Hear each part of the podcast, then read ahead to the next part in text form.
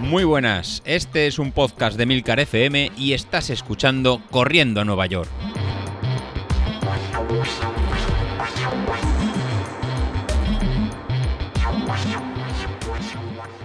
Muy buenas a todos, ¿cómo estamos?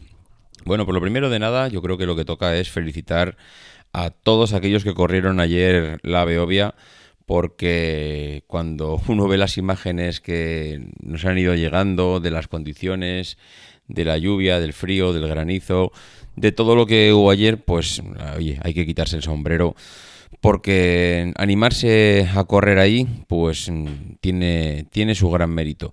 No me voy a extender hoy más porque mañana quisiera igual comentar un par de aspectos sobre este tema de correr en, en estas condiciones y entonces pues bueno, ya mañana a ver si nos explayamos un poco más. Hoy voy a dedicar un poco el tema a continuar con aquello que dejamos el viernes de la semana pasada, y es que, mm, si recordáis, eh, teníamos a, José Luis que se ofreció a, llevar un poco el entrenamiento, a dirigir un poco el entrenamiento de cara a la preparación del año que viene.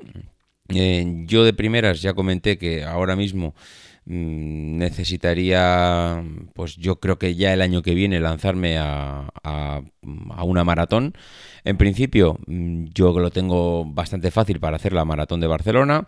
También es verdad que además de la maratón de Barcelona, que es en marzo, normalmente aquí la media maratón se suele hacer, no, bueno, suele hacer no, se hace ya en febrero, tiene fecha.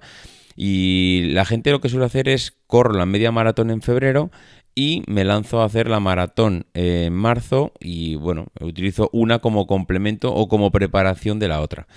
Con lo cual, pues hombre, estamos en noviembre, tenemos eh, noviembre ya estamos a casi a mediados, pero bueno, vamos a contar que en noviembre, diciembre, enero y mediados de febrero, alrededor de los tres meses para preparar la media maratón que habiendo mm, preparado entre comillas la Beovia, pues ah, no parece que sea una locura, yo creo que parece que tiene bien, y luego entre la media y la maratón, pues hay un mes para terminar de, de reforzar y correr y hacer una tirada larga, que bueno, parece que es lo que toca. En fin, ese es un poco el objetivo. Eh, he recibido un audio de José Luis, pues eh, bueno, recibiendo ese mensaje que yo lancé el otro día y con una contestación. Así que antes de nada, pues os voy a dejar con el audio de José Luis y vamos a ver qué nos cuenta, a ver si acepta ese, ese reto de, de entrenarme y prepararme para la maratón de Barcelona. Buenos días, David. Soy José Luis y sí, acepto. Acepto el reto de entrenarte. Bueno, más que entrenarte, yo lo llamaría aplicar la metodología de entrenamientos por potencia que he estado realizando en yo en los últimos años y ver si te permite obtener el objetivo que me has marcado. Y sí, compañeros del podcast, ¿cuál es el objetivo que quiere hacer David? Pues bueno, ni más ni menos que correr la maratón de Barcelona del próximo 14 de marzo por debajo de 4 horas. Buf, bueno, pues, pues bien, David, para poder entrenarte como, como me pides, solo te voy a pedir una, una condición. La condición es, muy fácil. Que lo visualices, porque lo vamos a conseguir. Lo, tengo claro. Respecto a los, a los, entrenamientos, no soy ningún especialista de, ciencias del deporte.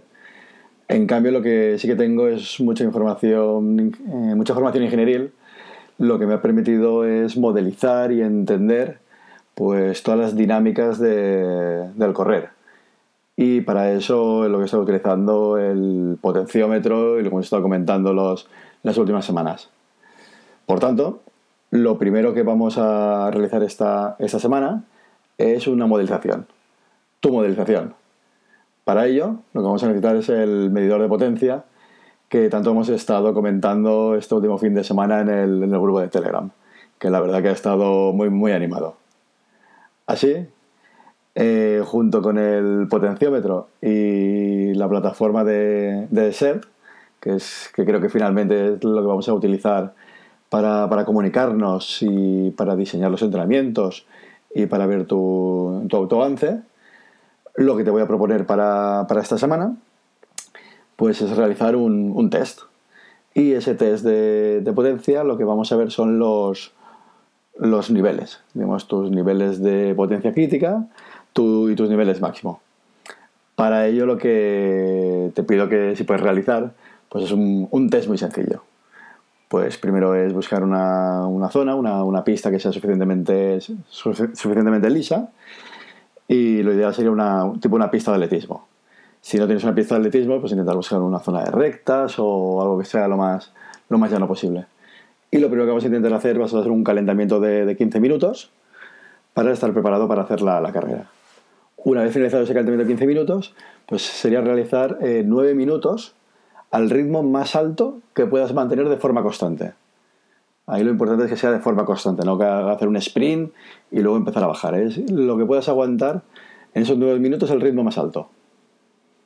Después de esos 9 minutos, pues bueno, haremos una recuperación de, de 30 minutos a un ritmo muy, suave, sobre 6 minutos, 6 minutos 30, o lo que necesites, incluso caminando, de forma que hagas media hora de estar realmente muy, eh, muy descansado. Para finalmente realizar otra serie de 3 minutos al ritmo más alto que puedas mantener. Y ya estaría el entrenamiento. Al final es una sesión de 9, una, luego una sesión de 3 minutos y luego realmente eh, realizar un enfriamiento final de, de, 15 minutos más pues para llegar eh, descansados. Ya está. Bueno, importante. Este test siempre que esté recuperado de la, de la espalda. No empecemos forzando y no estar recuperado de la, de la lesión. Que el camino hasta, hasta marzo todavía tenemos, tenemos tiempo. Así que, David, hemos empezado. Venga, un saludo. Hablamos. Pues José Luis, tenemos reto, tenemos un reto por delante. Espero que tan motivante para ti como lo es para mí. Creo que además la forma que lo vamos a hacer, en el que nos vamos a ir comunicando eh, entrenador con corredor a través del podcast, es decir, la gente irá sabiendo qué tipo de entrenamiento estamos haciendo y cómo pues, van las sensaciones, cómo van las carreras, cómo va la progresión. Además, cómo, se va, cómo vamos a entrenar por vatios, pues va a ser interesante porque va a ser muy medible, muy factible, el cómo, mm, el cómo se va plasmando todo ese resultado en, en los vatios y en la evolución de la preparación. Así que, bueno, pues estamos a día 11 de noviembre y tenemos ahora mismo un reto guapísimo por delante que espero que lo disfrutéis con José Luis y conmigo. Yo desde luego ya tengo clarísimo que lo voy a disfrutar un montón y además le agradezco ya a José Luis que se haya lanzado aquí al vacío a, esta, a esta preparación conmigo. Así que, pues poco más tengo que decir hoy. Eh, ayer salí a correr, hice 12 kilómetros, la espalda en principio ya no tengo ningún dolor. Además, eh, fueron 12 kilómetros a 5.35, si no recuerdo mal. Mm, las sensaciones muy buenas, es verdad que fui todo unas pulsaciones, eh, todo el rato unas pulsaciones altísimas, 90-95% mm, del máximo, pero a ver, tampoco nos volvamos locos. Eh, en principio yo siempre tengo las pulsaciones altas, además creo que han sido unas dos semanas de poca actividad, con lo cual también es normal que hasta que no volvamos a coger otra vez ritmo de entrenamiento las pulsaciones sean altas y a partir de aquí pues vamos viendo. Eh, además, mm, como solemos hablar con José Luis, el tema de las pulsaciones no, no es que sea una referencia porque he vivido muchas veces con pulsaciones más bajas y sintiéndome fatal en la carrera. Ayer iba con pulsaciones súper altas y me sentía genial a la hora de correr. Así que lo de las pulsaciones yo creo que cada vez se va demostrando que es muy relativo y que al final vamos a intentar basar todo este entrenamiento que tenemos ahora por delante en la potencia. En fin, nada más. Eh, mañana nos escuchamos y además os comento el tema este de la Beovia. Venga, un abrazo.